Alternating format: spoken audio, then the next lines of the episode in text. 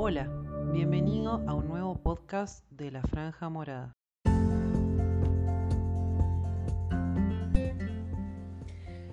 Hola, ¿cómo les va a todos? Yo soy la doctora Marisa Espinosa, soy médica ginecóloga y obstetra.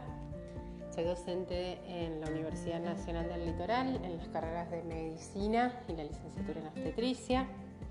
Y a pedido del centro de estudiantes estoy haciendo este podcast sobre enfermedad pélvica inflamatoria aguda. Esta patología es una infección generalizada del tracto genital superior. Tiene su origen ascendente ah, habitualmente a partir de una cervicitis o una vaginitis y es así como genera infección del endometrio, es lo que llamamos endometritis, o de las trompas, es lo que llamamos salpingitis, y también puede comprometer parámetros y ovarios, es lo que llamamos parametritis u oforitis. Así también eh, puede generarse una complicación aún más severa, como la colección de secreción purulenta a través de un absceso tubovárico o incluso este puede romperse generándose una pelviperitonitis que puede culminar en un estadio de sepsis y muerte. Estas son complicaciones a corto plazo, sin embargo existen también complicaciones a largo plazo como el dolor pélvico crónico. Esto en general se da cuando hay epías a repetición, como eh, un embarazo extrauterino a partir de una reacción inflamatoria que se genera en la trompa que altera el movimiento de las cilias. Esto hace que una vez fertilizado el ovocito, el embrión que debe moverse hacia el útero para implantarse queda alojado en la trompa y genera su proceso de implantación en ese lugar. Otra complicación eh, está asociada a trastornos de fertilidad, también producto de la reacción inflamatoria de las trompas, que en este caso genera directamente la obstrucción de las mismas. Como agentes etiológicos, eh, podemos nombrar algunos microorganismos exógenos, es decir, que provienen de las relaciones sexuales, como clamidia trachomatis, gonococo, micoplasma, eh, trichomona, algunos anaerobios, y otros que provienen eh, de la flora habitual, son microorganismos endógenos y pueden ser algunos patógenos entéricos, otros respiratorios o también puede provenir de una infección como una vaginosis bacteriana.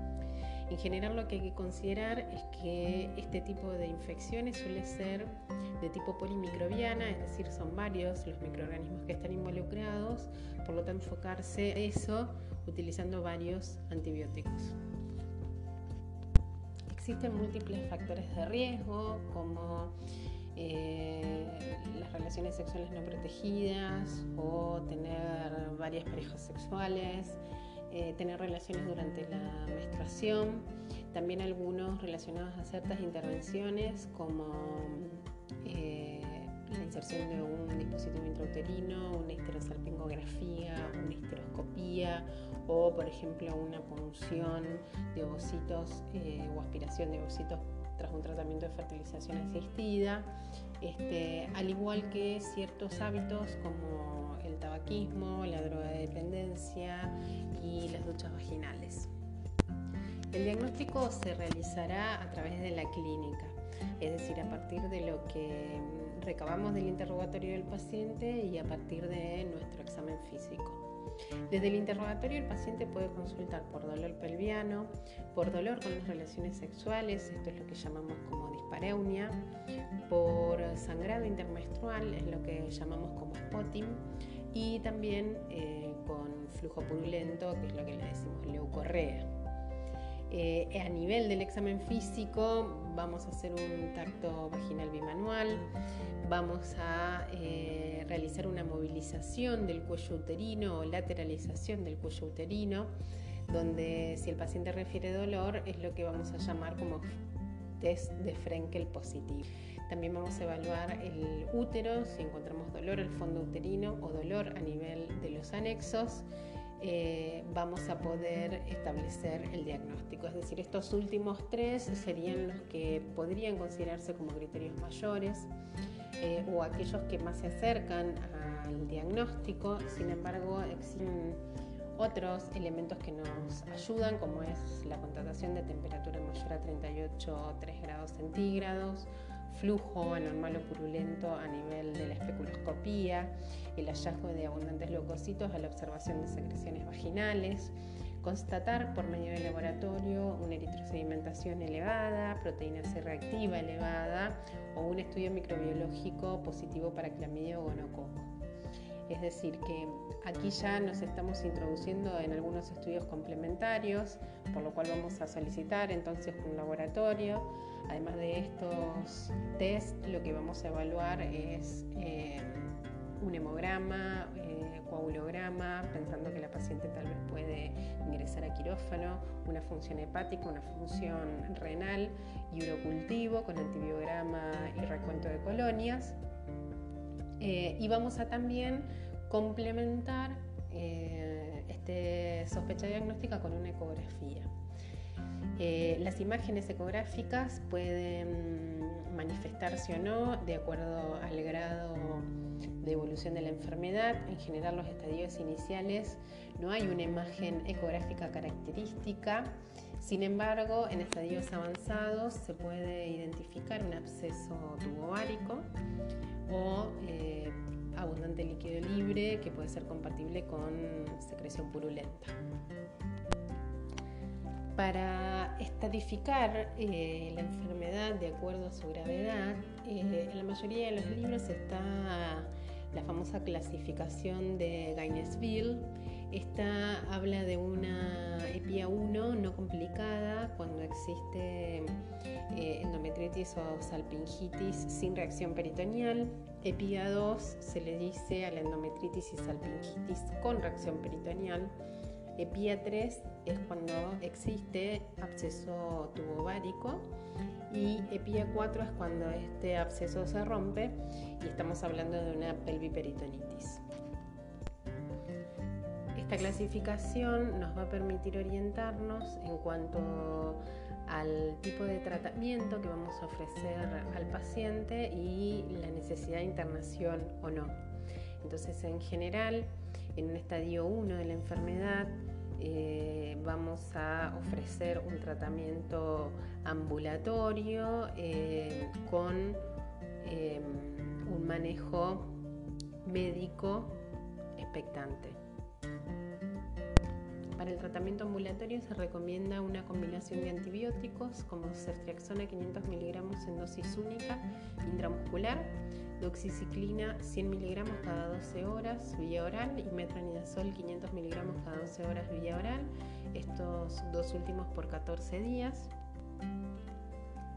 El metronidazol puede reemplazarse por ampicilina sulbactam 1 gramo cada 12 horas y la doxiciclina puede reemplazarse por acitromicina 500 miligramos el primer día y luego 250 miligramos el segundo y el séptimo día.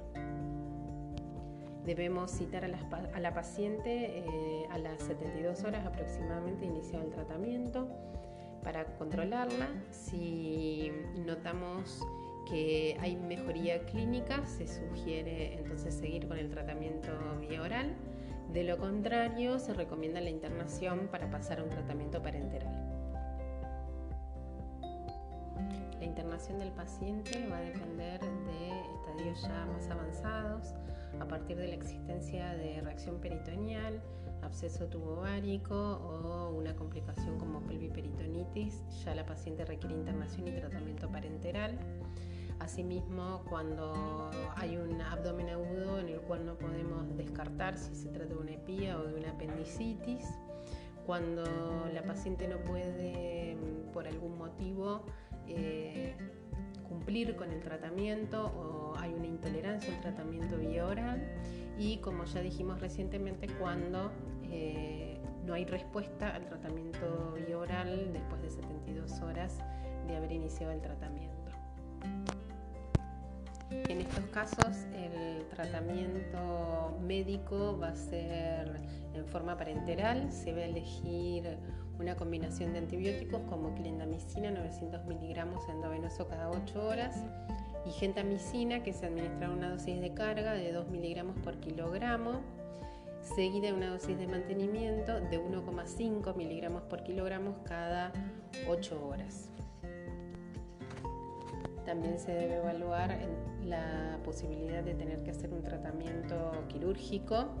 Eh, esto suele darse a partir de que el paciente presenta algún absceso tubovárico pelviperitonitis. Eh, en estos casos lo que se recomienda es la realización de una videolaparoscopía diagnóstica eh, y ahí se evaluará qué es lo que se debe hacer desde un lavado y drenaje de cavidad hasta la posible extracción de alguno de los anexos. A partir de que el paciente mm, muestra una mejoría clínica, ya sea por un tacto indoloro o por eh, la ausencia de registros febriles por 24 a 48 horas, se puede mm, pasar a un tratamiento vía oral. La recomendación es eh, clindamicina, 450 miligramos cuatro veces por día, eh, o metronidazol 500 miligramos dos veces por día, eh, completando los 14 días de tratamiento. Algunas consideraciones finales sería recordar el tratamiento de la pareja sexual con los mismos antibióticos recomendados para el tratamiento ambulatorio. También considerar eh, la evaluación de la serología de la paciente como HIV, sífilis, hepatitis B, indicar analgésicos, eh, protectores gástricos y recomendar a la paciente si está tomando metronidazol que no consuma alcohol. También tener presente no perder el sentido común, es decir, si bien eh, es interesante para una primera aproximación diagnóstica al tema tener estas clasificaciones, los criterios mayores, los criterios menores, siempre evaluar el estado general del paciente eh, y ante la sospecha diagnóstica de una EPIA, por más que no cumpla estrictamente con los criterios que establece la bibliografía, eh, hacer el tratamiento ya que las complicaciones a las que se puede enfrentar el paciente pueden ser muy graves. Entonces, concluyendo, tener presente que eh, es una infección del tracto genital superior, eh, donde puede haber una variedad de cuadros clínicos, desde cuadros graves hasta cuadros que pueden ser prácticamente asintomáticos. La infección suele ser polimicrobiana, por lo tanto el tratamiento va a ser eh, con una combinación de antibióticos. Eh, a partir de que exista reacción peritoneal, se va a recomendar la internación y el tratamiento parenteral. También en el caso de que haya absceso tubovárico pelviperitonitis, la necesidad de una intervención quirúrgica a través de una videolaparoscopía tener en cuenta el tratamiento de la pareja y las complicaciones que pueden existir a corto y a largo plazo. Eh, bueno, me estoy despidiendo de esta forma. Espero que les pueda ser útil, que se haya comprendido el tema. Eh, les mando un gran abrazo virtual y cariño a todos. Chau, chau.